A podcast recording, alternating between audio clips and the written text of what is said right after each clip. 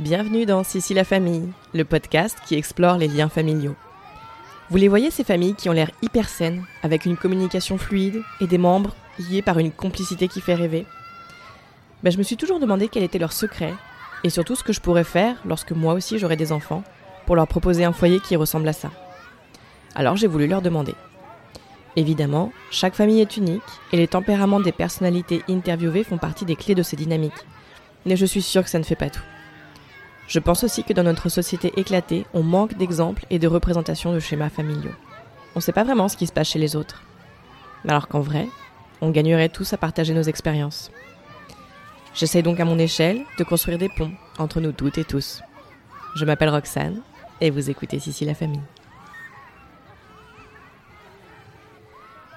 J'ai rencontré Nathalie, Jean-Claude et Anouche suite à ma rencontre avec Bénédicte, que vous connaissez peut-être, qui tient le compte Instagram This Perfect Day. Quand je lui ai demandé si elle connaissait d'autres familles saines et bienveillantes, elle a tout de suite pensé à son amie Anouche et à ses parents, que j'ai rapidement contactés et avec qui j'ai tout de suite accroché. Nathalie et Jean-Claude m'ont accueilli chez eux, avec Anouche, autour d'une tisane, et on a eu une conversation que j'ai adorée. Vraiment une conversation en fait. Ça ne ressemblait pas vraiment à une interview, tellement tout était fluide et facile. Et je crois que c'est vraiment ça que je recherche avec ce podcast.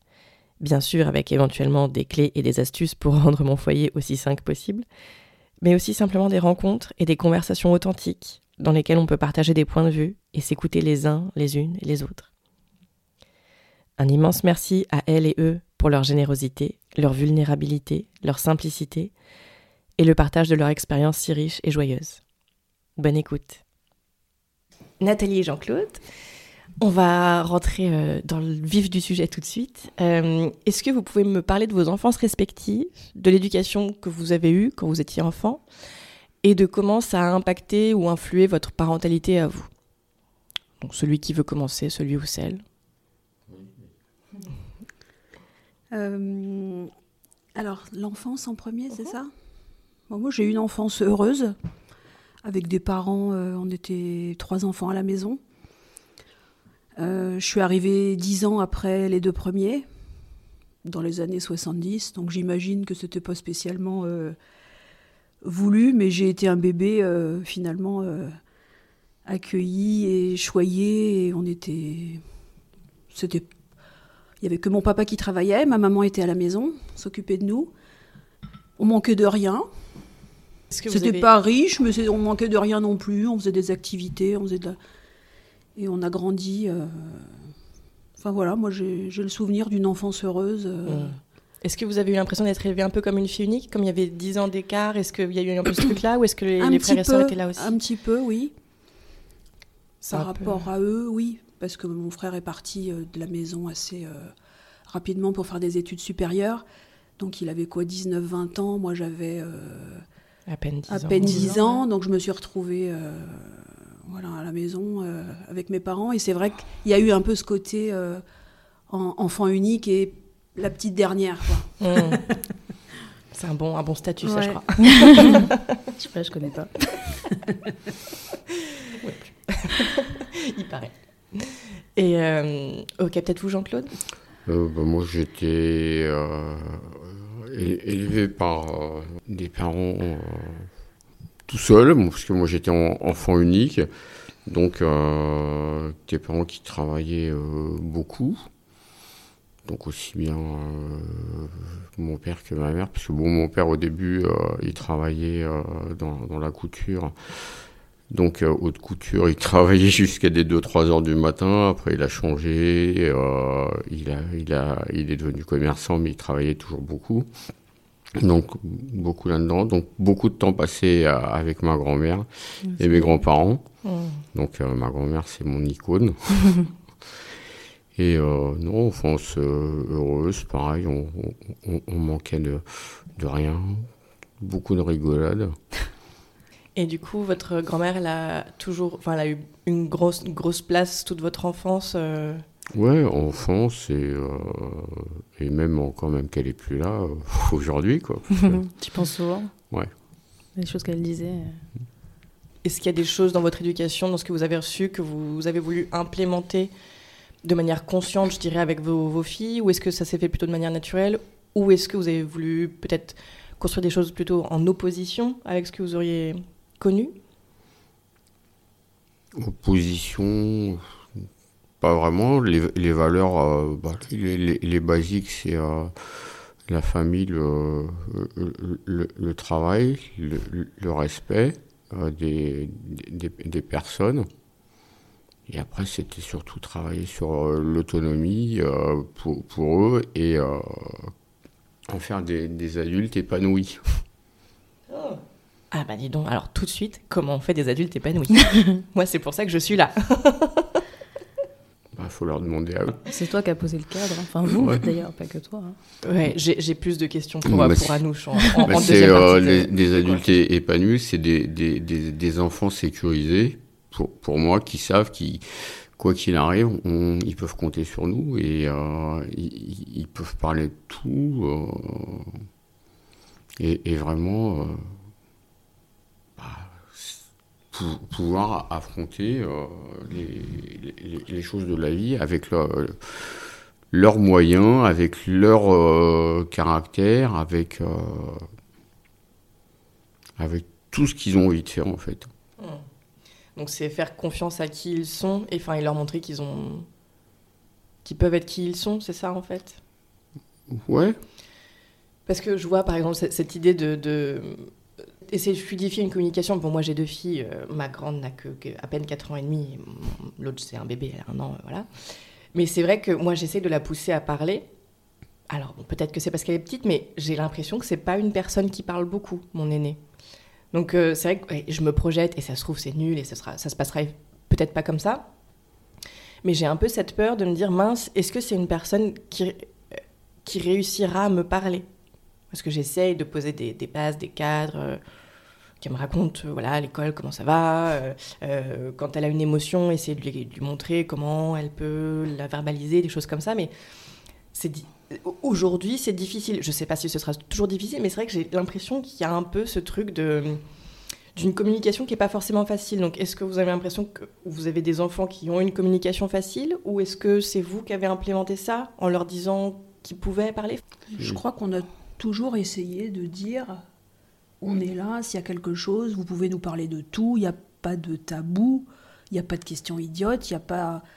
On, s'est souvent mis tous les quatre autour d'une table à dire bah voilà, quand il y avait un sujet, euh, essayer de, de crever l'abcès, de voir comment on pouvait. euh, Ouais. Alors, au, au fil de l'eau.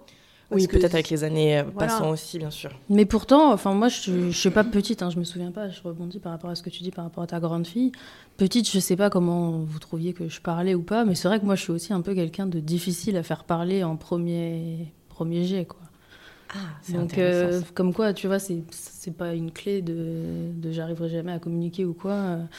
Après, il faut juste dé- déceler les, les signaux propres à la personnalité de chacun, je pense. Mais, mais après, c'est vrai qu'on a toujours entendu, mais que ce soit euh, bah, au foyer euh, intrafamilial avec les parents ou même avec les grands-parents, euh, quand il y a un problème, on se met autour d'une table, on en parle et on trouvera toujours une solution, quoi. Peu importe le, Parce le- que, le souci. parce que de base, tu dirais que t'es pas une personne qui parle facilement, mais tu savais que tu avais un foyer qui, t'écouterait ou qui te... Ouais, je pense qu'il y a de ça. Enfin, moi, je suis. Je, je sais pas si c'est propre au scorpion, on en parlait tout à l'heure. Mais c'est vrai que moi, je, je pense que j'ai j'arrive à parler. Quand je me mets à parler, ben là, je peux tout lâcher. hein. Mais pas n'importe qui, déjà. Bon, quand c'est tes parents, forcément. euh. T'as toujours une petite appréhension, quand même, un petit filtre. Parce que au début, euh, quand t'es jeune, il y a des sujets, tu te dis est-ce que je peux en parler ou pas? Et puis après, tu te rends compte qu'en fait, tu peux parler de tout. Mais euh, c'est vrai que je suis. Enfin, je sais pas ce que vous en pensez, hein, mais moi, je, je parle peut-être un peu plus difficilement. euh, Non, je pense qu'en je- J'en fait, fouille il plus les choses, je pense. Mais en fait, dans sa vie de tous les jours, d'essayer de trouver finalement une harmonie, une. euh, C'est pas évident hein, quand on est jeune parent, euh, on est un peu. Je sais pas si on a des idées préconçues ou quoi, mais ça, ça vient au fil de l'eau. Je vois quand, quand ils étaient petits, ils faisaient beaucoup d'activités, de choses comme ça, mais j'aimais bien, enfin j'aimais bien. Je voulais aussi qu'il y ait des temps où ils puissent ne rien faire parce que, enfin, c'est pas de s'ennuyer, mais d'être aussi à la maison en famille, c'était des temps importants. Ouais, bien sûr. pas toujours être dans des activités, de pouvoir se parler, oui, euh, c'était quelque chose de d'important. Et que, mais que du coup, vous avez fait euh, consciemment, c'est-à-dire on prend vraiment des je, temps où on s'assoit Moi, je pense que j'ai une, une histoire familiale un peu plus compliquée peut-être que Jean-Claude. Euh, j'ai une, une sœur qui s'est suicidée à l'âge de 23 ans. Et on s'est toujours dit, euh, ça a été un peu un drame familial, de dire, euh, on est passé à côté de quelque chose, qu'est-ce qui s'est passé? Donc j'avais toujours un peu ça dans, dans l'esprit, de dire, je je veux pas que ça se reproduise, quoi. Mmh. Ouais, bien sûr. Ouais, c'est... Enfin, ça va... Vous vous êtes construite avec ça, quoi. Enfin, je... mmh. Peu difficile. Ouais. Après, je pense qu'il y a, un, il y a, il y a deux choses un, un, importantes. C'est déjà vivre dans le monde actuel, dans la modernité, et aussi dans leur monde, parce que euh, leur monde à, à eux, euh, aussi bien à l'école que euh, l'adolescence, que la, la jeunesse, il y a plein de choses qui, qui, se passent et qu'on peut anticiper, mais on peut que les anticiper en communiquant et en, en les disant. Donc c'est-à-dire, euh, ils ont euh, toujours su qu'il y avait euh, des risques dès le plus jeune âge de rencontrer de la drogue, de, de rencontrer des, euh, des gens euh, qui avaient des comportements un petit peu euh, déviants. Mmh. Et c'est aussi être attentif au non-verbal quand ça va pas, d'aller les chercher, parce que effectivement, à nous je parle pas, mais quand elle parle pas, on va la chercher. ouais, vous allez la chercher et vous arrivez à. Ouais. C'est pour ça qu'il faut bien connaître le monde dans lequel on vit. Ouais, c'est ça. Donc vous vous dites, il faut déminer en fait. Mmh, ouais. Oui, c'est vrai qu'on nous a pas trop caché de choses. Enfin. Euh, pas vouloir idéaliser le monde. Bon, faut pas non plus être hyper pessimiste et dire qu'il y a que des méchants dehors ou quoi. Hein. Mais là où je trouve qu'ils ont été bons, hein, je le dis, c'est qu'il y a toujours eu cet équilibre entre euh, bah, nous protéger, nous poser un cadre euh, hyper euh, sécure euh, pour qu'on qu soit bien, qu'on qu soit pas dans des situations de danger ou quoi, mais sans nous enfermer et vraiment nous donner euh, cette, autonomie et cette liberté et, les clés en fait pour une plus grande bah, savoir gérer. Enfin, je pense que rapidement, après je sais pas à quel âge, hein, mais quand on était plus jeune avec ma sœur, ils pouvaient nous, nous laisser, euh, enfin, adolescentes, jeunes adultes, toutes les deux, enfin, on faisait notre vie, quoi. Ouais. On, on, pouvait gérer la maison, on pouvait organiser on a des toujours trucs. fait confiance, euh... en fait. Enfin, y, ouais, il y avait ouais. vraiment cette relation de confiance qu'ils ont réussi à instaurer et, et d'autonomie, en fait. Bah, C'est ce que papa il disait tout à l'heure. Ouais. De toute façon, en même temps, la confiance, si elle avait été cassée bah, au ça. départ, ça aurait pas duré. Ça a marché parce que quoi. on leur faisait confiance, eux, il n'y avait pas de soucis. Alors, oui, ça, au début, ça, on, ça on essaye, être, on teste. Euh, voilà. et... Et, et, et, et, il mentait pas. Moi, je, j'ai pas. Enfin, il y a sûrement. Globalement, il y a sûrement eu non, des trucs, mais voilà. Mais on a été jeunes mais... aussi.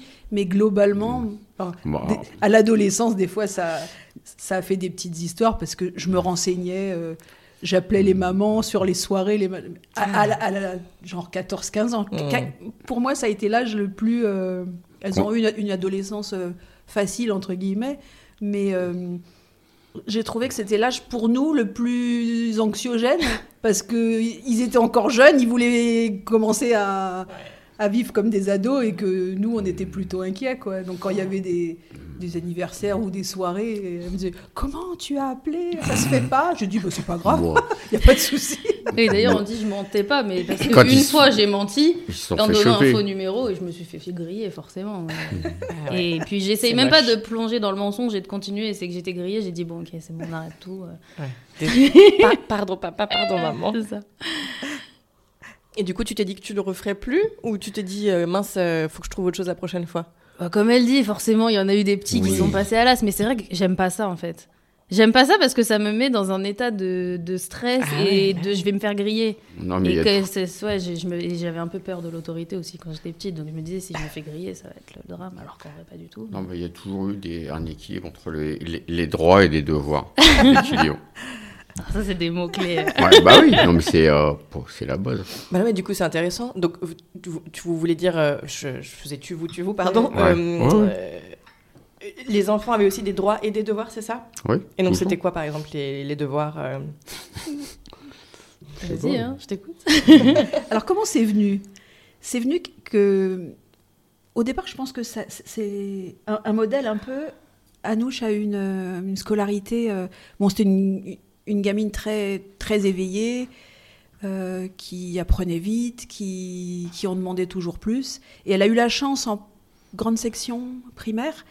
euh, il y avait une, une directrice et une équipe euh, d'instit qui était très bien. C'était pas Montessori, ça s'appelait la méthode Freinet. Et en fait, ils avaient, ils pouvaient passer euh, le niveau supérieur en cours d'année, ou à l'inverse, celui qui était un peu plus lent prenait son temps Ouais. dans des classes à double niveau. Ah oui, très bien. Et ils avaient justement ce système de celui qui apprenait plus vite, il en pouvait CP, aider. ça. Ça, c'était en CP. Et hum, ça lui convenait bien parce que euh, par rapport à son rythme, elle pouvait avancer Oui. plus vite. Et il y avait ces histoires de, de, de- de points ou de, de feux rouges et de feux verts. Et euh, on était allé voir, euh, c'était une pédiatre aussi qui avait parlé de ça en disant bah ouais mais vous pouvez faire comme un espèce de code de la route, enfin pas code de la route, de code de maison. Si ça, avec euh, comme là il y avait des feux rouges, des feux verts et des, des feux oranges. Et donc je- c'était plutôt moi, enfin le- on avait fait un espèce de Pour la petite blague, ça s'appelait les Doun commandements, parce qu'on est d'origine arménienne, et Doun, ça veut dire maison. en Maison. arménien. Donc C'est les commandements de la maison. Et donc on l'avait formalisé et on avait tous signé en disant que genre l'enfant s'en- On passe un peu pour des psychopathes.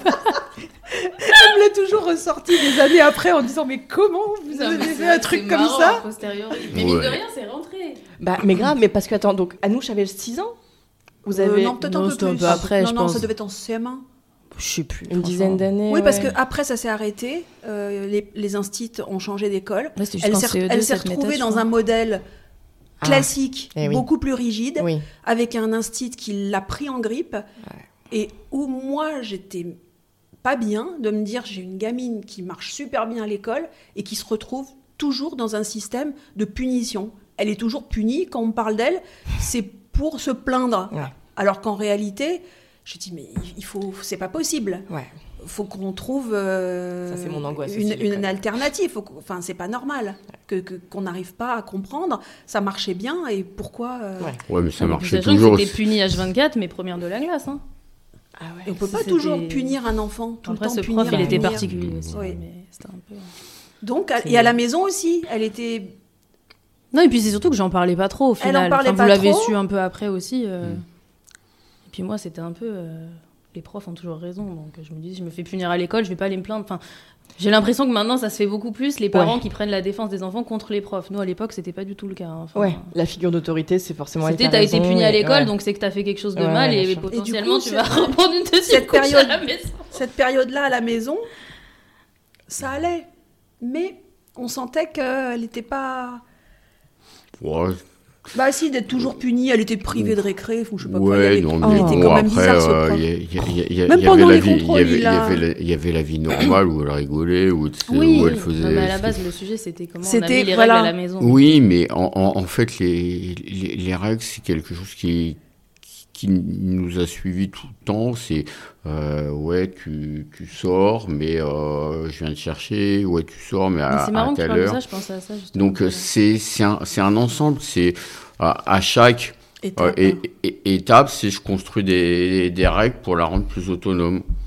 En fait, ça rejoint Ouais. le cadre plus général Ouais. dont papa parlait tout à l'heure, où vraiment, bah, il y avait les libertés, l'autonomie, le plaisir et tout, mais à condition d'avoir euh, le respect, en fait. Juste de manière générale, avoir un, un cadre euh, de règles qui, te prépare à la vie en société aussi. Ouais. Quand tu es enfant, il faut que tu saches qu'il y a des, des choses à faire, des choses à pas faire, je pense. Et, et pour le coup, enfin, ça, on n'en est pas traumatisé aujourd'hui. hein. Même on les remercie plus, plus d'une fois d'avoir été... euh, enfin, plus sévère sur certains sujets parce que euh, c'est vrai que moi je voyais des, des amis à côté où les parents laissaient tout faire puis finalement c'est pas forcément leur rendre service euh, plus tard quoi. Ouais. Mais, mais il y a cette notion d'engagement, entre parenthèses contractuel, c'est on s'engage mutuellement sur le suivi du, des choses. Donc euh, c'est comme un contrat, sauf que c'est euh, la vie C'est familiale. moral. Ouais. Ouais, et puis ça rejoint les valeurs un peu qu'on a, Mm. enfin qui vous ont été inculquées aussi c'était le, le respect le travail et puis euh, ensuite le plaisir et, Parce que ça Et les aussi, quoi. on a toujours eu de front. Parce que là, on parle de la famille euh, au sens euh, réduit, nous quatre. Mais on a tout, tout, toute oui, il y la- avait les- le staff derrière. Il y avait toujours, nous, on a toujours eu les grands-parents. On a eu de la chance d'avoir Mm. nos deux côtés. Alors, on est tous les deux d'origine arménienne. hein. D'accord. Donc, aussi bien mes parents que ses parents euh, ont été super euh, tout au long de. Enfin, ils nous ont suivis, ils, étaient, ils ont toujours fait partie de la famille. Et euh, nous, quand on était euh, jeunes parents, tous les vendredis, un coup c'était ses parents, un Ah. coup c'était mes parents. Donc on savait que tous les vendredis soirs, les enfants allaient dormir euh, ou chez l'un ou chez l'autre. Les grands-parents étaient super contents d'avoir les enfants euh, Ouais, un coup chacun. Et Et vous, ça fait une petite soirée Voilà. coupure aussi. euh. plus le mercredi, ils allaient à un. Comment on peut appeler ça Un centre L'école culturel, l'école arménienne. le mercredi. Mais il n'y a Ok. pas, que des cours de langue et de, de lecture, d'apprentissage. Il y avait de la danse, des travaux manuels, de l'informatique, du théâtre. Et ça durait de la journée continue. Donc c'était 10h, 16h. Ça, ça a aussi contribué d'être avec des amis, d'a- d'avoir un cercle d'amis Extérieur de- à l'école. extérieur à l'école Mmh. et d'avoir plusieurs cercles finalement. Oui, c'est ça. Maison, famille, grands-parents, Copain. copains. Ouais. Parce que ces copains-là, elle les a gardés euh, jusque tard, même encore maintenant. Oui, certains encore aujourd'hui. Du coup, ça, ça faisait un bon équilibre. Mm. Et nous, on était hyper tranquilles parce qu'on a toujours eu des bonnes relations avec les grands-parents, euh, aussi bien Ouais. de mon côté que de son côté. Et puis même entre eux. Entre eux, nous les quatre, ils étaient amis. Ouais, ça c'est chouette. C'était comme des amis plus que des, Mm. des personnes qui se rencontrent une fois par an euh, pour des réunions familiales. oui, oui, bien sûr. Et au niveau des modes de garde, les grands-parents aussi sont intervenus euh, Ah oui. assez régulièrement. Mm. Alors moi, je travaille à mi-temps, donc je les ai, je m'en suis beaucoup occupée aussi. Mhm. Et le reste du temps, c'était partagé entre les grands-parents. Donc elles n'ont jamais été à la crèche ni en, Ah en ouais. nourrice, etc. Alors, je j'ai pas d'avis là-dessus Euh, parce non. que je l'ai pas fait, donc je peux pas savoir. Est-ce que voilà, d'avoir été élevée aussi euh, avec une maman qui travaille euh, moins que les autres, avec des grands-parents très présents pour les vacances, etc. C'était confortable Ouais. quand même. Hein. J'ai jamais réveillé euh, Ouais, oui. mon bébé pour dire il faut qu'il soit à 7 Eh heures à la crèche. Eh oui. Des fois, j'y pensais, ça. Moi, je partais travailler et je me disais, bah, les grands-parents, ils ont les clés. Bah oui, c'est ça. Elle est dans son lit, bah, elle va se lever quand elle, euh, quand elle se lève. euh, et puis, quand je rentre, euh, ils habitaient pas loin. Ouais. Donc, euh, ils venaient la chercher à l'école, euh, ils passaient le week-end là-bas. on mangeait à la, can- enfin, on mangeait à la cantine certains jours, et puis d'autres, on allait manger chez les parents de papa. C'était très confortable, en fait. Mais quand je dis confortable, pas pour dire je. Non. Confortable, parce que Psychologiquement, eux, quoi. psychologiquement. Et eux, ils étaient bien, parce qu'ils étaient aussi bien. Et puis on a euh, créé une relation super avec nos grands-parents ça. aussi, Ouais, quoi, ça, grâce c'est à ça. Mm. Vous avez fait ça pendant longtemps? Ah oui. Oh bah, euh, regarde, 30, 30 ans là, ouais. non mais 30 pour te dire, c'est bête, hein, mais on a toujours eu une super relation avec nos quatre grands-parents. hein.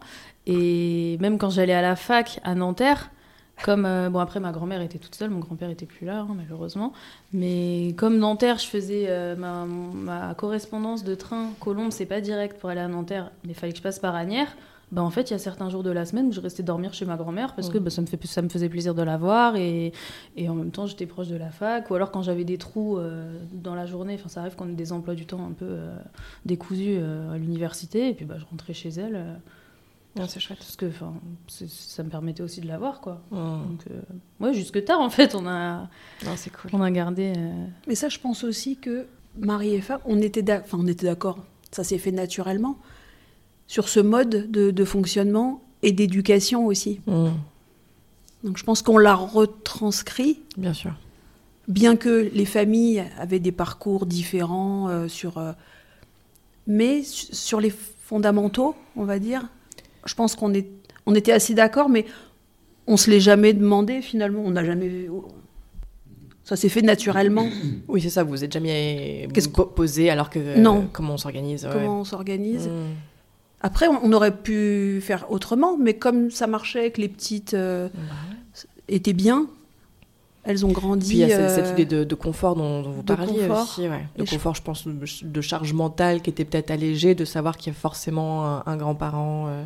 Moi, je voyais ça, enfin, c'est marrant, si on a une, une, Une image. une image, je m'étais dit la famille, c'est comme un, un gros canapé rond avec, avec des, des dossiers en plumes. qu'on- donc on, on Ah. peut euh, Ah, le c'est dossier, le dossier, on peut on peut se Se, Mhm. se, Se repose- reposer se dessus. reposer Exactement, dessus. Exactement. Ouais. Et c'est moelleux. Ah, c'est marrant. Ouais. ça donne envie d'avoir un canapé rond comme ça. Mais avec pas des bords trop hauts. Mm. C'est- pas une prison non plus. Elle est trop bien cette image. Non, franchement, on la visualise bien, je trouve. hein. Si on revient un peu, euh, un peu euh, en, en arrière, est-ce que vous vous rappelez comment vous avez vécu le fait de devenir parent? Parce que donc, il me semble que vous étiez assez jeune. Oui. Dans les premiers, euh, parmi vos, vos- vos groupes de copains. Est-ce que ça, ça a été facile? Est-ce que ça a été une épreuve? Est-ce que, est-ce que vous vous attendiez à un chamboulement comme ça? Est-ce que ça n'a pas été tant un chamboulement que ça? Alors nous, on a 7 ans d'écart. Donc euh, dans nos amis, il y avait déjà des couples qui avaient déjà des enfants. Ah, d'accord. Donc en fait, moi j'avais oui, j'avais quoi 23 ans pour Anouche et 26 pour Taline. Mhm. Mais un chamboulement, non, moi ça m'a pas bah, on a peut-être la grossesse déjà pour s'y habituer. Donc finalement Ouais. la naissance c'est pas quelque chose qui arrive euh, enfin si, la naissance c'est- ça arrive du jour au lendemain mais Et en fait, on a conti- en fait, même quand ils sont arrivés, on a continué comme avant. On sortait, on les emmenait partout. Ils, ils ont- n'ont jamais été une barrière pour nous, pour, pour la vie. On les emmenait partout. Mm. Et quand on voulait pas les emmener, bah, on les laissait chez les grands-parents. Voilà, c'est ça Ouais. aussi. On a toujours continué. Nous, on est tout, on sort. On aime bien faire la fête, on aime bien les copains. Mm. On fait régulièrement des, des soirées, les filles aussi. Et je pense que on a pu le faire aussi parce que on avait toujours le, le backup. Et ouais. Ouais, non, mais ça, Non, et puis comme sûr. il dit papa, vous nous avez aussi beaucoup emmenés. Oui, vous nous avez oui, vite oui, oui. sociabilisés, Bien entre sûr. guillemets. euh, Mm. enfin, on a été Petite, elle avait trois mois, on la prenait, on la posait. et Ah bah, il, vivait, il, il dormait dans le bruit, euh, sous la musique. euh, pff, voilà. Quoi. Ça, et et c'est vrai, les, les copains, les soirées, ou, les- ou pas que les soirées, parce que euh, bah, pour en revenir, euh, il y, a eu, il y avait des, des fêtes champêtres, des pique-niques, et c'était très intergénérationnel. Mm. On n'a pas de tabou à, avec, avec les anciens finalement. Mm. Ouais.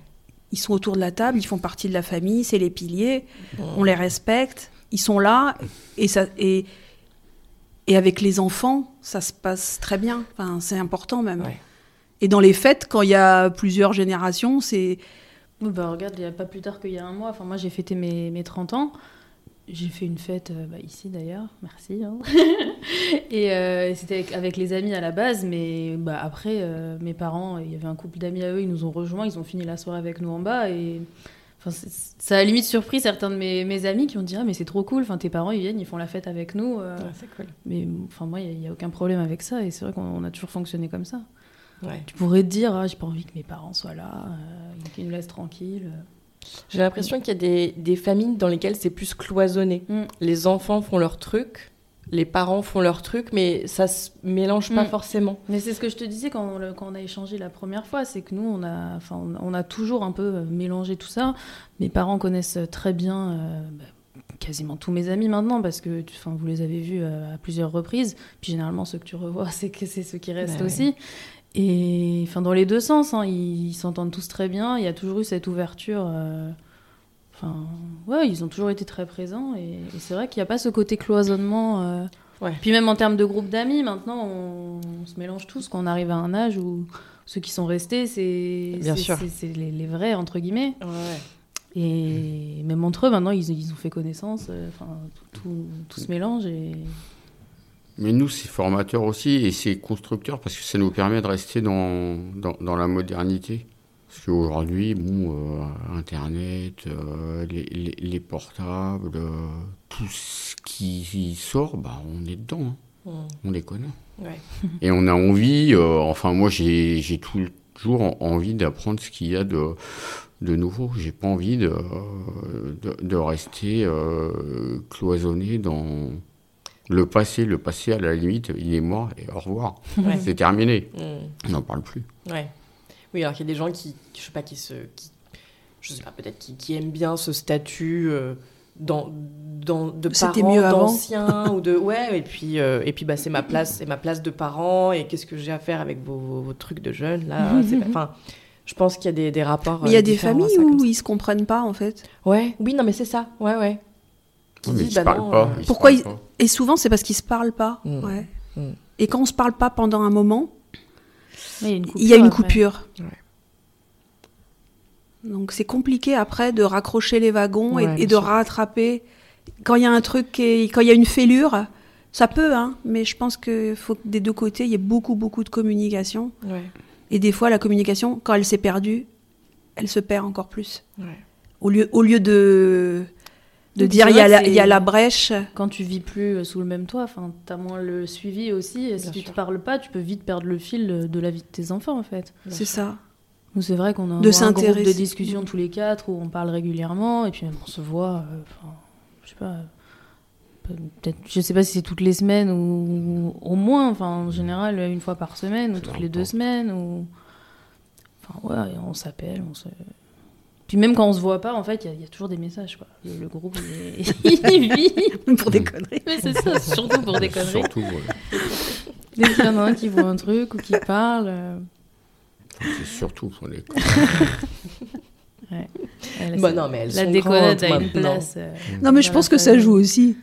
ouais Le fait de. de- on aime bien. Oui, de voilà. déconner ensemble. Oui. On a toujours eu cette, euh, cette relation. euh, On a peut-être un côté un peu gamin encore. Surtout papa. la musique aussi. hein. Ouais, ouais. Elle est élevée à la musique, mais bon, ça c'est. Bah oui, mais ça joue dans C'est l'ambiance ma, d'une c'est maison. ma vie la musique. Donc Il y a ça tout le fait temps de la ça- musique. On a... Donc, euh, si on vient sur des sujets qui sont moins rigolos mais l'éducation ça ressemblait à quoi chez vous? Est-ce que vous est-ce que vous criez? Est-ce qu'il vous arrivait de perdre patience? Ici, ici, chez nous. euh, ouais vous avec euh, vos filles du coup Bon, oui, on criait forcément. Faut pas non plus. euh, Mais est- parce qu'il y a des gens qui ont une patience à toute épreuve. euh, Patience, ça, c'est pas vraiment le maître mot de la famille. quand, quand on a mis en place Ah, justement cool l'histoire des, du règlement de Ouais. maison, c'est parce que là, on était arrivé à un moment où punition, machin, engueulade. euh, J'ai dit, moi, je veux pas me transformer en gendarme tout le temps. quoi. C'est juste pas possible. Je, je, je suis pas ça. J'avais l'impression que j'étais devenue. euh, J'arrivais pas à me faire écouter. Enfin, où ils grandissaient et je me disais, ce qui marchait quand ils étaient tout petits, ben là, ça marche plus. L'école, j'ai dit non. Et avec justement cette psychologue qui m'avait dit, bah, mettez en place euh, cette histoire. Je me rappelle, j'avais lu un livre qui s'appelait euh, Comment se faire obéir sans crier, que j'avais lu bien. Ça avait marché un temps, ceci dit, d'encourager, de reformuler, de toujours euh, le côté, enfin, de valoriser, Mhm. côté positif. Ceci dit, ça marche. Mais après, il faut, euh, il faut que nous aussi, on fasse un travail. Euh, c'est dur, hein, parce qu'on a tendance tout, de le faire un temps et puis après. euh, donc je pense que voilà, donc comme dans toutes les familles, c'est pas. Voilà, il y a des moments où où on crie et puis après ça, ça passe et puis voilà, mais ça n'a jamais été euh, loin quoi. La menace, oui, la- c'était la grand-mère. Les grands-parents, ils étaient un peu à l'ancienne, c'est-à-dire que ils prenaient le chausson et c'était 1, 2, 3. On a juste 1, compté 2, jusqu'à 3. 2 et, deux et demi et après ils... Quand ça compte, là, Voilà. tu sais qu'il faut arrêter. Donc oui, c'est vous avez vite mis en, mis en place cette espèce de code euh, des doom des doom commandements, c'est ça c'est ça. Je trouve ça trop bien. Faudra que vous m'expliquiez plus en détail. euh. Vous pouvez peut-être le faire Mais on maintenant, peut le faire maintenant d'ailleurs. Les, les doom commandements, qu'est-ce que c'était? Euh, Et c'était à partir de quel âge du coup? Quoi le- C'était primaire, CE2, CM1 si- peut-être? Ouais, Ah oui. pense. D'accord. C'était pour le... Oui, toi, oui, CM1. Bah, en fait, c'est- on, on s'était rendu compte pourquoi c'est des choses futiles, finalement. Mais quand on a des enfants, qu'on a... Enfin, tous les jours, on, est dans un espèce de train-train, on s'est aperçu qu'on était toujours en train de s'attraper pour des futilités qui revenaient de manière récurrente tous les jours. Donc, je m'étais dit, si on arrive à mettre en place sur déjà certains sur, sur le déroulement de la journée finalement. Si C'est c'est tout, si- plus par poste en fait, quand on rentre de l'école. euh, Il savait qu'il y avait, euh, je sais plus, euh, t'as ranger les chaussures, accrocher ton manteau, tu Ouais, fais les c'est ça, devoirs, euh, laver euh, les mains, euh, faire laver ses devoirs. mains, euh, en fait, c'était des table, choses, ça, c'est- voilà, euh, j'aide. c'est Et après, de la vie, de la vie quotidienne. d'organisation. Et puis après, il y avait des bonus. Si j'aide la collectivité, entre guillemets, j'apporte mon, mon aide sans que j'ai à lui dire Évidemment. fais ci ou fais ça, ça donnait des bonus. Ok. Et à l'inverse, si on respectait pas, ça donnait des, malus. des malus. Il y avait des, donc des, des points. D'accord. Et en fonction des points, il y avait des, des récompenses. Et donc c'était quoi? C'était genre une sortie au ciné euh, Des- voilà. Je sais même plus, franchement. mais- mais en tout cas, c'était marrant. de, de... Mais mine de de rien, pas d'avoir presser aussi. les règles, tu vois, ça rentre aussi. C'est un, Bah un moyen ouais. Et puis, d'éducation comme un- un autre. tous les jours, l'école, c'est toujours la même heure. Donc le gosse, si tous les jours on va dire allez, dépêche-toi, dépêche-toi, mets tes chaussures, nanana. Enfin, je, je trouvais ça stressant Ouais, d'avoir toujours un rythme. Et moi, j'utilisais le le petit minuteur de Ah, mais oui. cuisine Oui. et de dire bah voilà, euh, on se couche à à 9 h on voulait qu'il qu'il dorme à peu près. Quand il était petit. Bon, hein. je sais pas, huit heures et Donc, Ouais. Oui, mais on montait à 8h30 et on leur disait Vous avez une demi-heure pour l'histoire, nanana, jouer un petit peu calmement. Et cette demi-heure-là, bah, tout ça, de le formaliser, Mmh. au lieu de- de- d'être toujours dans le rush. Et c'est pareil, dire bah, voilà, tu es en train de jouer, dans un quart d'heure, il faudra mettre les chaussures et partir. Donc, le fait d'avoir le timer, Et oui. L'enfant, il n'est pas toujours en train d'être euh, stressé finalement. Ouais. Et puis il voit de lui-même avec ses yeux Voilà. le temps qui passe. Mm. Ça doit être un... Et en même temps, il ça est pas frustré parce que tu lui as pas dit, genre maintenant t'arrêtes tout de suite, genre Ouais, stop, tu lâches tout ce que tu fais. Enfin, Et puis le soir, tu restes une demi-heure avec euh, une lumière qui est pas. qui est- Ouais, une qui est- qui est- veilleuse une veilleuse. Une demi-heure, c'est quand même long. Oui. Il n'a pas l'impression que on le couche et Mmh, oui, vite, vite, euh, les parents veulent euh, avoir, Avoir leur leur soirée tranquille. Ce qui, est- si un peu le cas aussi. Hein. On va pas se mentir. Bah oui. Ok. Et euh, est-ce qu'il y avait de la colère dans votre foyer? Et, c'est- et comment elle s'exprimait s'il y en avait? Oh, il y en a sûrement eu. Mais de la colère par rapport à quoi? Dans quel genre? Eh ben, par exemple, voilà, si des règles n'étaient pas respectées, est-ce que vous vous mettiez en colère? Ou est-ce que on- vous essayez de rester dans la diplomatie? Est-ce que Colère, peut-être pas. Cri, oui. Mais, mais euh, pas des cris de colère, plus de l'agacement ou des Mais, mais, mais en fait, derrière, il n'y a jamais eu de, de, de, de, de traces, ni euh, euh, ouais, je t'en veux. Il n'y a jamais eu de rancune. Hmm. La colère, ouais, elle passait, puis c'était fini, quoi. Oui, c'est ça. Et Le... c'est- Et c'est toujours le cas. c'est ce que j'allais dire, c'est même encore maintenant. hein. On s'en fout. Hein. On peut on ne pas être d'accord. Mais... Oui, c'est ça. Pas beaucoup, enfin non, pas beaucoup, c'est faux. Mais ça nous arrive de, de nous engueuler, hein, comme dans toutes les familles. Mais c'est jamais sur des sujets importants en fait. C'est plus des, une accumulation de, de futilités de la vie quotidienne où euh, d'un coup, euh, bah, c'est aussi la gestion du stress de chacun et des non-dits et des, de la communication non verbale. Mais, euh, Et du mais moment, du mais moment ça, qui est mal sur le choisi. moment qui est mal choisi, mais on va, on va se prendre la tête, même avec ma sœur, hein, on, se- on se chamaille pour des, des bêtises, mais c'est jamais sur des sujets centraux en fait. Dès qu'il y a un, enjeu ou un vrai un sujet important, bah là pour le coup on, discute et ou alors si on commence à s'embrouiller, on se dit attends pause, là on, on part en cacahuète quoi.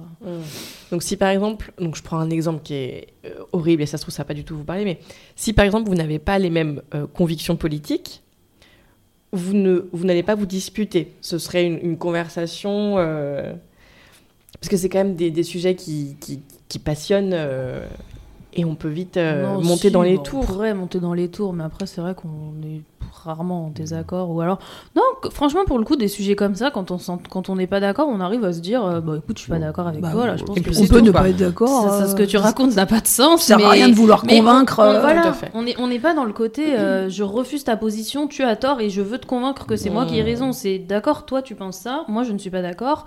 Et, on va exposer nos, nos arguments respectifs, Mmh. mais non, franchement, pour le coup, c'est vrai que les, les débats politiques, euh, on, on arrive rarement à, à des, des situations.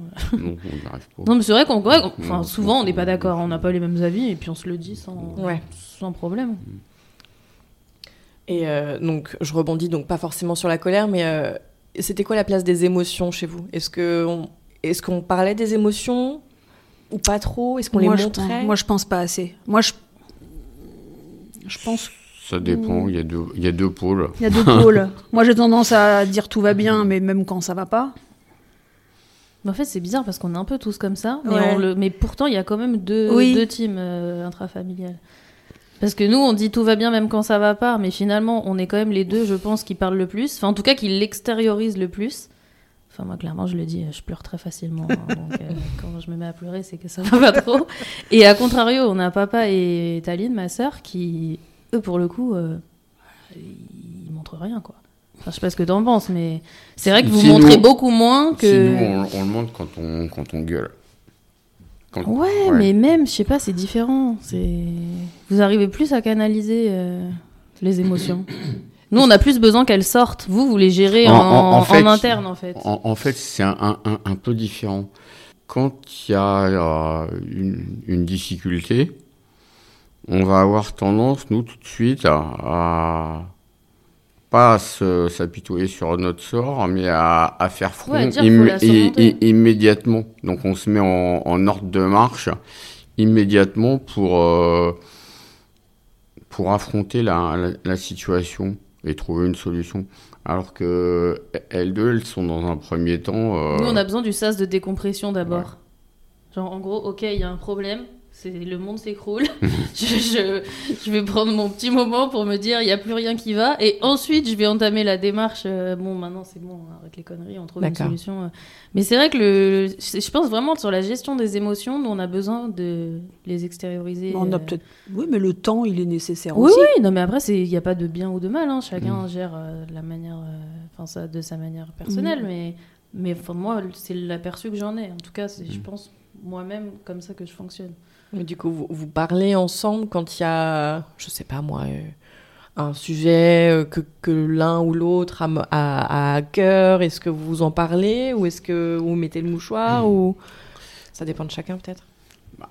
Si on, on, on en parle, mais en, en fait, il y, a, euh, y a vraiment ce, ce, ce rôle de, qui est pas facile à, à- à tenir parce qu'en même temps qu'il y a la difficulté qui, est- qui peut être pour tout le monde, donc c'est dans un premier temps euh, gérer les émotions de, de l'autre pour les reconnecter avec bon bah maintenant faut faire front quoi. Et en fait c'est euh, Ouais, et puis toi, enfin, t'as aussi ton rôle de papa où t'as un peu tendance à vouloir nous préserver aussi quand il y a des sujets, quoi. Mhm. On n'a pas de mal pour en parler, mais ça va pas forcément être à l'initiative de la personne qui a besoin d'en parler. D'accord. C'est parce que les autres vont voir qu'il y a un, un truc où là on va dire, enfin surtout le fait de plus vivre sous le même toit. Des fois on se voit, on se dit là il y a quelque chose. Et au début il va dire non non non non non non non. Et puis au bout d'un moment oui bon d'accord. euh, Puis là on, on discutait mais Euh, Nathalie, est-ce que vous pouvez nous parler des choix que vous avez faits professionnellement? On s'en parlait un petit peu la première fois qu'on qu'on a discuté. Euh, des choix que vous avez faits et comment ça a impacté ben, votre vie à vous, votre parentalité, peut-être le foyer? Alors, bizarrement, j'ai toujours fait les choses à, à 50-50. Parce que étudiante, j'étais en alternance, euh, donc moitié école, moitié entreprise. Et quand j'ai commencé à travailler, moi après, quand Anouche est née, je me suis arrêtée et j'ai travaillé à mi-temps. Au départ, je pensais que ça allait durer, euh, je m'étais dit, oh, jusqu'à l'entrée à l'école. Et après, j'ai pu le faire. Parce qu'on on pouvait le faire. hein, si- sinon, j'avais repris, euh, j'aurais repris à, à temps plein. Et du coup, moi, je me suis vraiment épanouie en, en ayant ce rythme de travail. Enfin, on va dire, je travaille une semaine sur deux, pour faire simple. Une semaine deux jours, une semaine trois jours. Et euh, en gardant ce rythme, et en fait, je suis restée à mi-temps, je suis toujours à mi-temps. D'ailleurs, ce que mes collègues de travail ne, ne comprennent pas, parce que au début, les enfants sont petits, mais, ça te permet de faire plein de trucs aussi. mais euh. en même temps, j'ai dit tout ce que j'ai fait avec mes enfants, j'aurais pas pu le faire. Le temps que j'ai eu, c'est du luxe. Eh oui. Donc finalement, c'est vrai que j'ai pas eu une évolution de carrière. À 53 ans, enfin, je vois des collègues. J'ai toujours travaillé dans la même entreprise. J'aurais pas, le- j'aurais certainement eu une carrière différente, des postes qui auraient évolué. Donc là, j'ai la chance de travailler avec une autre, une autre dame. On fait un 100% toutes les deux. Mais voilà, et financièrement et en évolution de carrière, c'est sûr que ça a mis un frein. Mais aujourd'hui, je regrette rien et je referai la même chose, franchement. Ce que ce que, ce que j'ai vécu, euh, voilà. La disponibilité que ça vous a apporté. Mais encore une fois, je n'ai pas de comment? De jugement. Euh, les femmes qui travaillent beaucoup élèvent leurs enfants très bien, et, mais le, le, schéma qu'on a eu, et, on l'a fait ensemble, parce que c'était en... Voilà, lui, il m'a dit, tu fais ce que tu, ce que tu veux, si tu veux reprendre, tu reprends, il n'y a pas de souci. Tu veux arrêter complètement, combien de fois il me l'a dit? Arrête complètement. J'ai dit non, c'est bien. Mi-temps, c'est bien, je veux pas être non plus euh, complètement déconnectée. Et puis, là, une semaine sur deux, j'ai toujours, quand ma semaine euh, au boulot se termine, je suis contente d'arrêter et, et, ainsi de suite.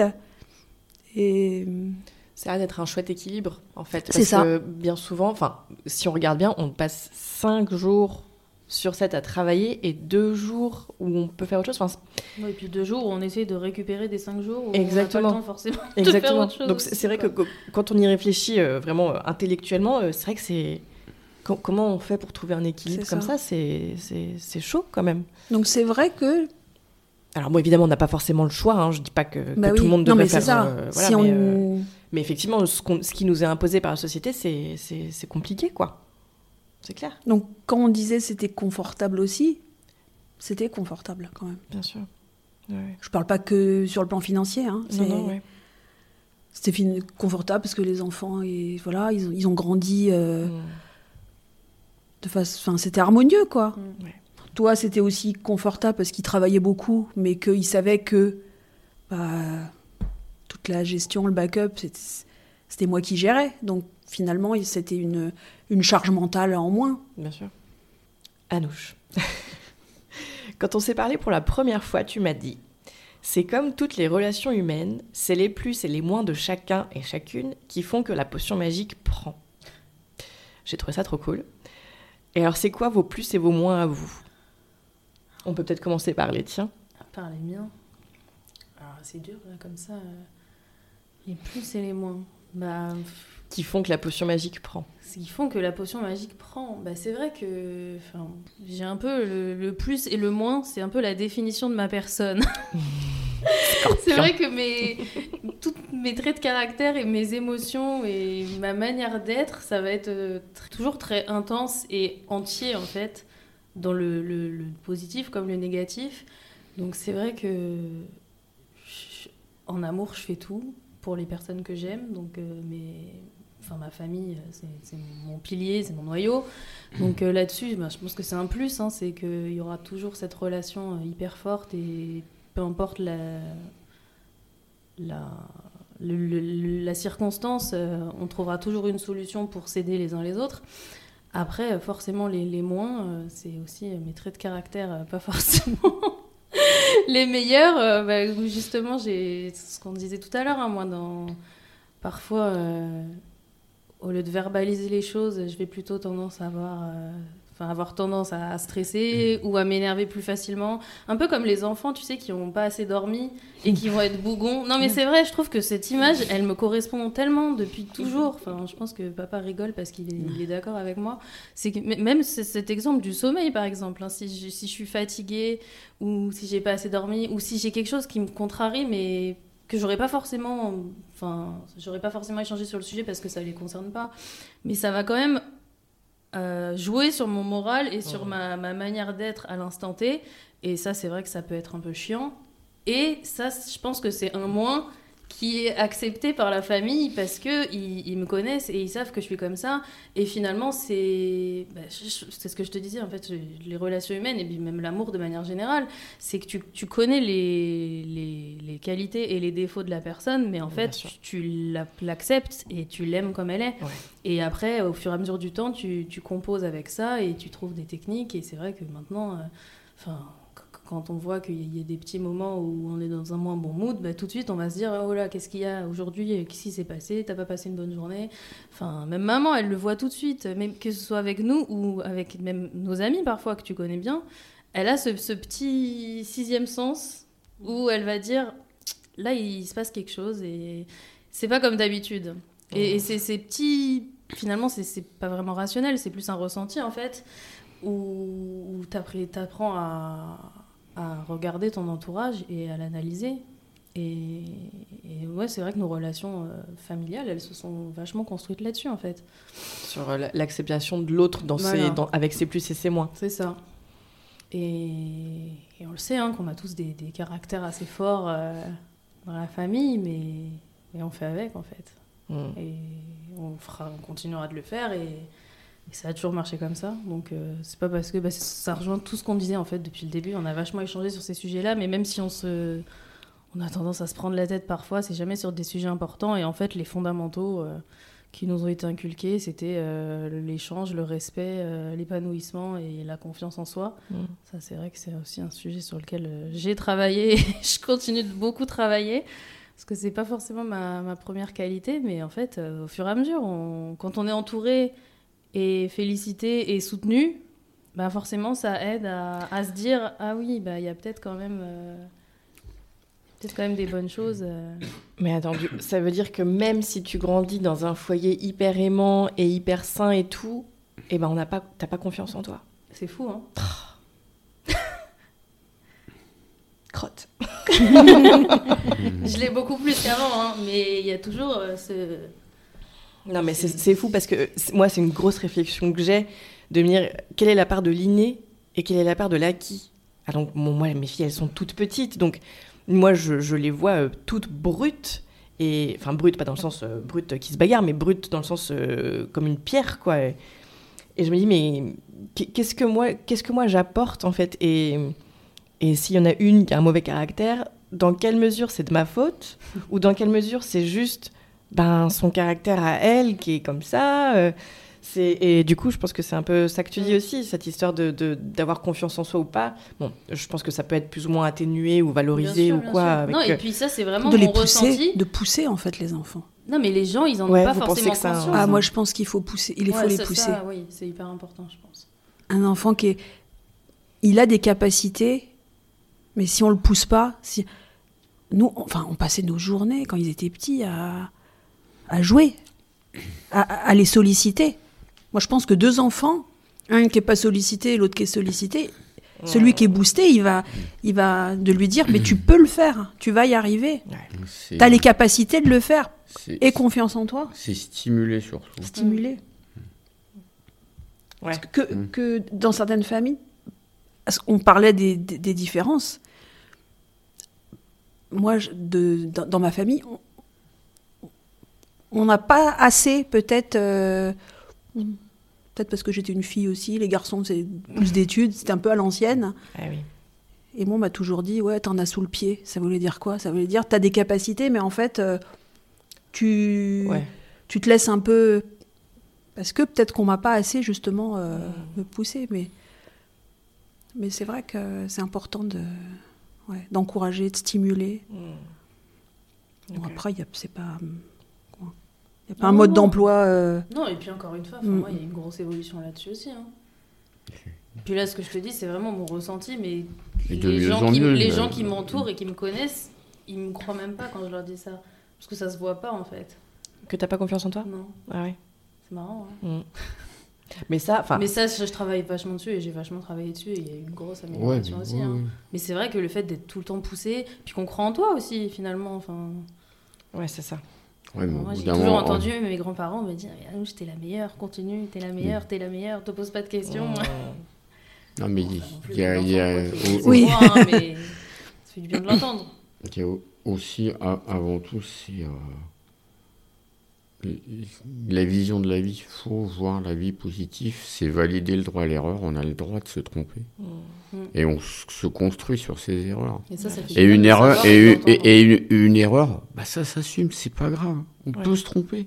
Faut pas Et vouloir alors être parfait, en fait.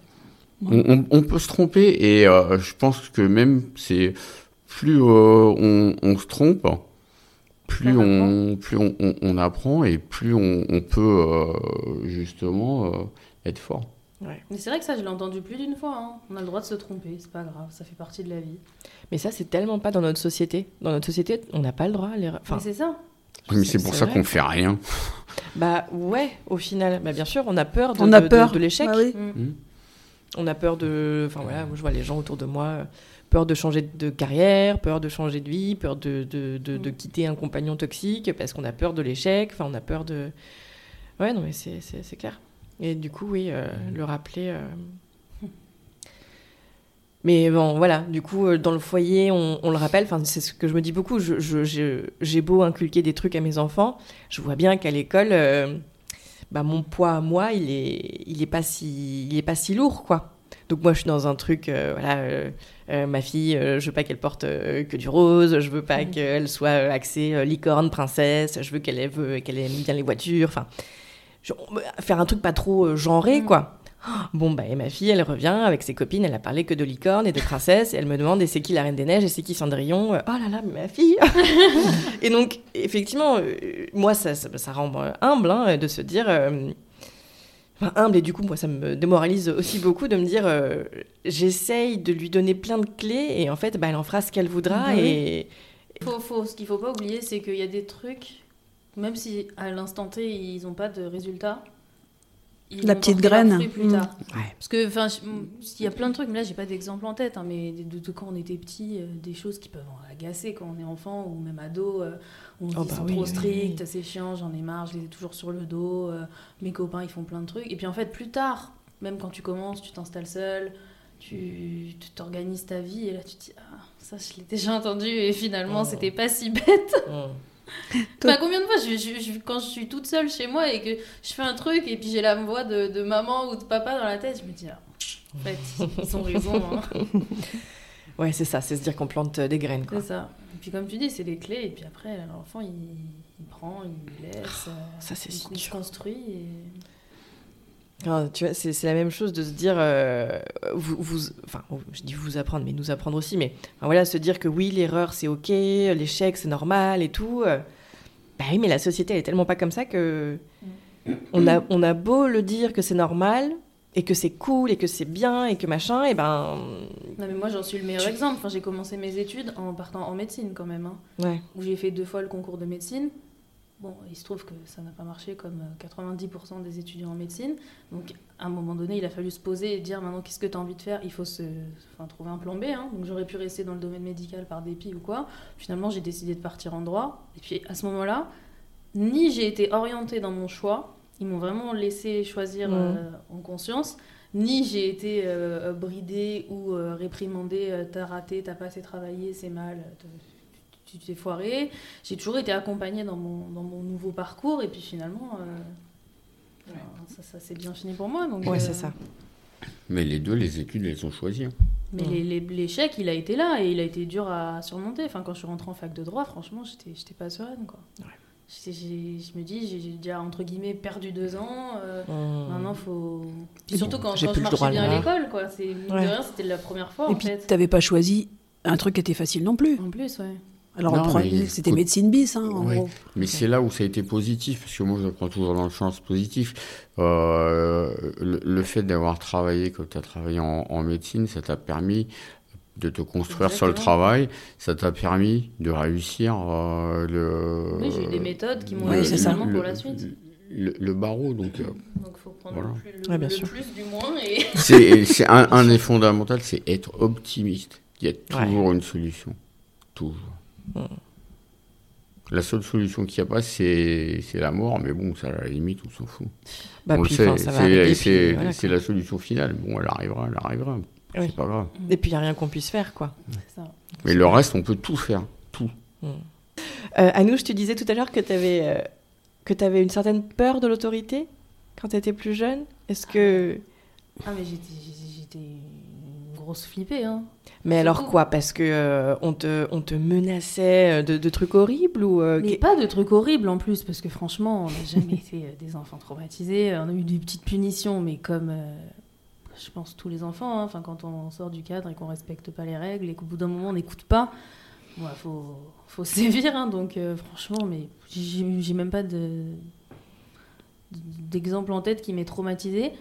Mais je sais que j'avais peur de la. Bon, peut-être plus la figure paternelle, hein, maman m'en veut pas, mais c'est vrai que c'était. Je je saurais pas expliquer, mais mon père, quand il me disait euh, non, ou fais si, enfin fais quelque chose, et c'est comme ça, de toute façon, il y aura pas de discussion possible. J'étais là, bon bah d'accord. J'ai- je, je cherchais pas vraiment à, à braver l'autorité, si je puis dire. Enfin, je sais pas si. Alors qu'il était sympa par ailleurs. Et... Ouais, Mais, mais c'est peut-être aussi inconsciemment euh, la- la- le pendant de, de la chose. hein. C'est comme il a son côté cool. Tu sais que. Bah. Il, est, il accepte le. Enfin, ça me fait penser d'ailleurs quand j'étais animatrice, moi je raisonnais beaucoup comme ça avec les, les enfants dont je m'occupais. C'est tu, tu peux être super cool sur tout le reste à condition de respecter le, le cadre imposé et les règles. Et tu sais que si tu, tu sors de ce cadre et que bah, tu dépasses les bornes, bah, il y aura plus ce côté. euh, ce côté liberté et ce Mmh. côté sympa. Donc en fait, c'était un peu un jeu. Mais c'est vrai que j'étais vachement. euh, Bah, j'écoutais. euh, Enfin, je, je savais capter le, la limite. Quand je voyais euh, mon père énervé, ou même. Pas forcément énervé d'ailleurs, mais quand je demandais un truc, une sortie, ou. Et que je savais que j'étais déjà pas mal sortie avant, et qu'il me disait, bah non, cette fois, me j'ai entendu plus d'une fois, faut savoir accepter le non.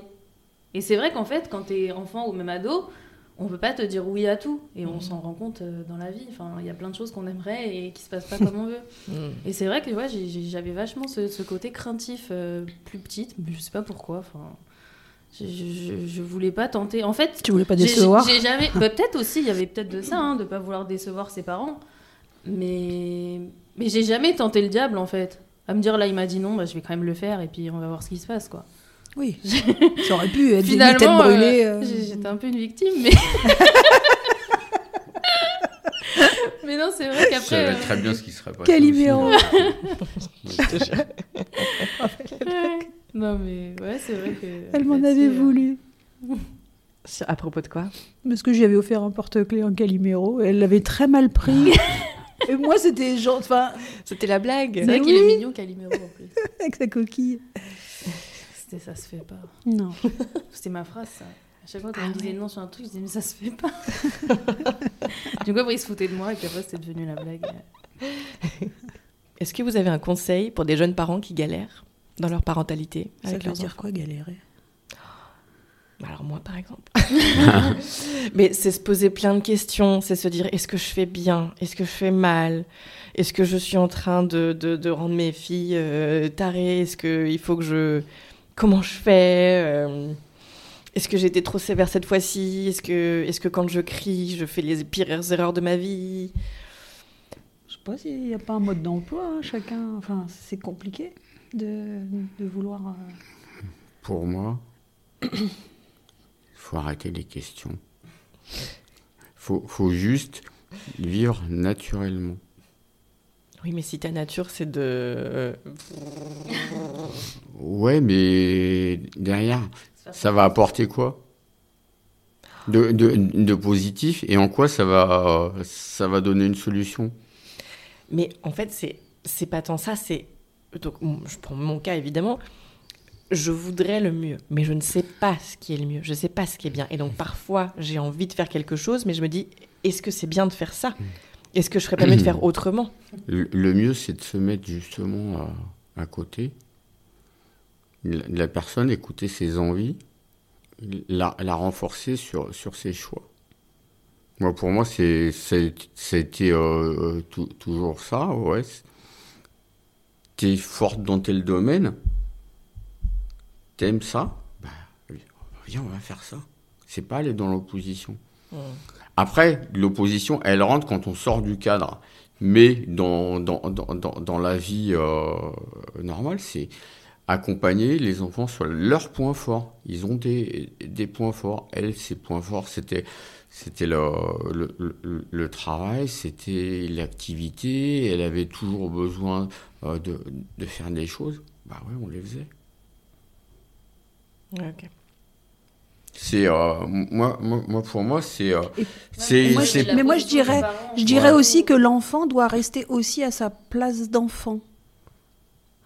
j'ai l'impression, enfin, j'ai pas de jugement, hein, mais qu'aujourd'hui, il y a beaucoup de choses où, je sais pas, un exemple euh, dans notre entourage, dans les jeunes parents, euh, l'enfant qui veut pas dormir tout seul. Ah, il veut pas, il pleure. Bah oui, mais tous les enfants pleurent. Nous aussi, ils ont pleuré au début. Mais moi, je les ai quand j'ai allaité, je les avais à côté, mais rapidement, ils sont allés dans leur chambre. Certainement qu'il y a eu des jours où je suis, je suis montée 25 fois parce qu'elle avait jeté sa sucette ou son truc, ou la chanson, la comptine qui était terminée. Mais d'avoir l'enfant, euh, par exemple, jusqu'à 3, 4 ans dans la chambre ou dans le lit des parents, ça, aujourd'hui, il y, y, a des petits trucs qui me qu'on n'a pas fait, mais je me dis, est-ce que c'est bien aussi pour le couple, pour les adultes, que dans la, finalement, la famille, c'est c'est l'enfant qui l'enfant roi, l'enfant roi qui va gérer tout. Enfin, pour lui, c'est pas bien non plus. Parce que plus il va grandir, ok, c'est pas grave, il a 6 mois, il a un an, il a 18 mois. Bon, allez, il a 2 ans, c'est toujours pas très grave. 1, 1, 2 ans, il commence, hein, il sait très mm. bien le nom, tout ça. Mais après, si à 3-4 ans, ça continue, ça va continuer, mais pas que sur le sommeil, ça va continuer sur euh, l'alimentation, sur. Euh, Et à 14 ans, c'est foutu, c'est l'ado qui se barre. Mais c'est clair parce qu'il n'y a aucune autorité, il n'y a, y a aucune, aucune règle, il n'y a aucune structure. Je sais pas, parce que bon, alors évidemment, moi je suis, le, je suis cette mère qui a dormi avec sa fille euh, jusqu'à ses 3 ans, et là je, dors encore avec mon bébé, euh, bon, je l'aide toujours, mais voilà. Euh, mais du coup, de me dire que c'est foutu et qu'à l'adolescence ça va être l'enfer. Ah Oui, je, je, pense, je pense pas qu'on mette aucun cadre je pense, et, ça se trouve, euh, et, mais du coup, là, ça, ça, va me générer plein de questions. Qu'est-ce que je fais mal Qu'est-ce que je fais mal? Je pense pas qu'on mette aucun cadre. Euh, ma grande, euh, ça a été relou sur le sommeil, mais sur le sommeil, oui. Mais là, elle dort bien. Mmh. Elle dort pas tout à fait toute seule, mais bon, nous on choisit de l'accompagner comme ça. Bon, voilà. Je pense aussi qu'elle a, elle a un caractère qui fait qu'elle a plus de besoins. Je vois que ma, ma, deuxième, ça va être le sommeil, ça va être beaucoup plus simple. Euh, à côté de ça, ma grande, elle mange bien, elle adore l'école, elle fait plein de trucs. Mmh. Donc, euh, je pense que le cadre, il peut être différent chez chaque personne. Oui, oui, non, mais ça, c'est sûr. Mais c'était un exemple non, mais comme ça. Non, mais et puis, je, je, le prends, je le prends pas du tout mal et je le prends pas du tout personnellement. Et je pense vraiment que, que tous les foyers sont, sont différents et peuvent fonctionner différemment. Et puis, ça rejoint le côté d'écouter, en fait, son enfant. Non, mais c'est l'enfant, l'enfant, l'enfant roi, c'est surtout ce qu'il faut pas, quoi. C'est pas lui qui décide de, de, ce qui se passe dans, euh, dans une maison. C'est pas lui qui va dire, euh, dicter aux parents leur, leur, conduite. Et euh, on, on, le voit. Moi, je le, je le vois dans, euh, dans, dans, certaines familles, puisqu'on est en contact aussi avec pas mal de, de, de jeunes. C'est l'enfant qui dirige le couple. Non. Non. Clairement. Oh, mais ça, tu t'en rends compte quand tu es de l'extérieur quand mm. dedans, on a du mal à se. Mm. C'est pas évident. Puis il y a aussi ce truc, euh, et donc je ne sais pas si on a raison ou pas, mais j'ai tendance à voir la toute petite enfance comme une parenthèse. Ils sont là, ils, sont, ils ont tellement de besoins, et, après, après ça finit par, par, par s'estomper. Mais donc, et donc je pense qu'effectivement, il y a un moment donné où il faut que le cadre il soit, il soit là et, ferme. Mm. Mais, mais c'est vrai que j'ai tendance à me dire que, euh, effectivement, donc vous, vous dites le couple et tout, moi, j'ai tendance à me dire, il peut y avoir une, parenthèse dans notre vie de couple où on est des parents de jeunes enfants et notre couple, bon bah, il passe un peu après, mais ça dure, ça dure trois ans, quoi. Et après, euh, mais après, je ne sais pas si j'ai raison et ça se trouve pas du tout. Et ouais. En, en, deux fois trois ans. Si t'en fais trois, ça fait Oui, mais euh, en, fait, l'enfant construit son caractère de 0 à 2 ans. Après, euh, c'est beaucoup plus compliqué de. Euh, et un enfant, il peut entendre plein de choses en fait. Je pense que si on lui, en fait, il y a ça aussi. C'était le, pédiatre. Il, était bien ce pédiatre-là. Il parlait à un enfant de deux ans comme un adulte en fait. Mmh. me regarde, euh, Fini Doré, quand elle a eu des problèmes de scoliose et tout ça, il lui a parlé, mais j'ai dit, parce qu'il lui, lui, a dit voilà, t'as ci, t'as ça, tu vas porter un corset, c'est pas grave. Il m'a parlé comme une adulte en fait. Et moi je lui dis mais comment il lui parle? Elle avait 12 ans, mais il lui a parlé. Euh, Et sur le coup, bah, je suis sortie du rendez-vous, je me suis mis à pleurer. Hein. Et il t'a dit après Il m'a dit c'est De toute façon, tu vas réfléchir, tu vas prendre la décision et tu vas me donner ta réponse par écrit. Encore une fois, l'écrit. Ça, ça... Que je m'engage en gros. Euh. Et c'est vrai que tu vois, avec le recul, encore une fois, sur le coup, je l'ai mal vécu, j'ai pleuré, machin, je me suis dit il est super dur. Euh, ce médecin. Et en fait, maintenant, avec le recul, mais je me dis, il a été tellement génial. Enfin, vraiment, il m'a- il m'a impliqué dans la prise de décision parce que ça me concernait moi. Et, et en fait, bah, ça responsabilise encore une fois euh, l'enfant. quoi. Ouais. Parce que c'est vrai que si ton gosse, bah, bon, moi c'était l'exemple du corset pour ma scoliose, hein, mais si tu lui demandes pas son avis, tu lui dis c'est comme Donc ça, tu lui- et ton tu lui corset, expliques pas. Tu lui expliques pas pourquoi on te demande Ouais, ça. Moi, en fait, il m'a Ouais, mis- ouais. il m'a dit, L'enfant, situation c'est ça, le risque c'est ça. Tu, tu peux ne pas le porter, mais si tu le portes pas, le risque le plus grave, c'est que euh, dans 10 ans, tu dois, tu dois te faire opérer du dos et tu auras des, des, Des broches. Des, des broches en fer euh, dans, dans, dans la colonne vertébrale. Donc en fait, c'est déjà vachement responsabiliser l'enfant. Et là, Ouais, tu te dis, ah ouais, attends, est-ce que vraiment, juste pour pas le porter maintenant, j'ai envie de prendre le risque plus tard d'avoir des broches dans la, dans la colonne vertébrale? Je suis pas sûre. Ah ouais. Et en fait, ouais, c'est. Et je pense que même fois, à deux ans, un enfant, il comprend. Pourquoi on lui demande Ouais. Parce que fais ci, fais ça. Il va dire Mais bah, bien sûr. pourquoi Sur le coup, t'as pas envie, hein, ça te saule. Ça- Mais- prend du temps. Non, oui, puis il faut oui, expliquer, c'est Pour- ça. Voilà. Mm. Ouais. Est-ce que t'as- est-ce qu'il a compris Euh, Reformule. Mm. En fait, alors, communiquer quoi. Ouais. Est-ce qu'il adhère Parce que faire pour faire. Non, mais des fois, il adhère pas. Oui, sais. c'est ce que j'allais Oui, mais, Un enfant, il adhère jamais. hein, quand oui, mais de si- s'il chose a compris la finalité, Non, mais il le comprendra peut-être pas sur le moment, mais il le comprendra Oui, c'est plus ça. tard. C'est ça. Et, et lui dire euh, fais-moi confiance, je suis ton parent et euh, t'es peut-être pas d'accord ça peut aujourd'hui. générer mais- un peu, un peu peut-être de frustration, hein, de fonctionner de manière un peu plus stricte. Mais Et lui donner- et lui de donner toute des façon, elle sera présente à tous et les de responsabilités aussi, c'est important. Donner voilà. des responsabilités à Mhm. l'aîné, qui peut être un peu frustré à, à l'arrivée du deuxième. Je pense qu'il y a toujours une période Oui. où elle, elle dormait plus. Bon, ça. Ouais. Je pense qu'à l'arrivée de, de Taline, bah après, voilà, on donne des responsabilités. On confie, elle, c'est important. Bon, Ça, c'est dans toutes les familles, je pense. hein. L'arrivée du, du- du deuxième, bah oui, Bah, ça chamboule. euh, Ça chamboule pas mal, l'équilibre hein. de tout le Bah monde, oui. hein. Ouais, bien sûr. partage ses parents. me pique mon lit, il me pique ma Bah, poussette. De, de- euh. de- de l'enfant du premier aussi. T'avais quel âge? Trois ans. Ah oui, ouais. Non, mais surtout que nous, ça a été chamboulement maximum. Enfin, j'ai eu trois ans, je suis rentrée à l'école, on a déménagé, j'ai eu une petite sœur. Enfin, ouais. Elle dormait plus. Il y a eu plusieurs mois où elle, euh, elle dormait plus. Ouais, parce qu'on est arrivé ici euh, comme ma sœur aînée. Ouais. Donc, euh, C'était pendant la grossesse. Euh, on rentrait à l'école, tout ça. oui, ouais, c'est ouais. ça, enfin, le Mm. premier, fin, dernier trimestre euh, Novembre. 92, 95. Quoi. Ok. Eh ben merci beaucoup. Merci. Vous venez d'écouter Sissi la famille. Si vous avez apprécié cet épisode, la meilleure façon de me soutenir, c'est de laisser un avis 5 étoiles sur votre plateforme d'écoute. Vous pouvez aussi le partager ou même vous abonner pour ne pas rater les prochains entretiens. Vous permettrez ainsi à d'autres personnes de découvrir mon travail. Merci beaucoup et à bientôt.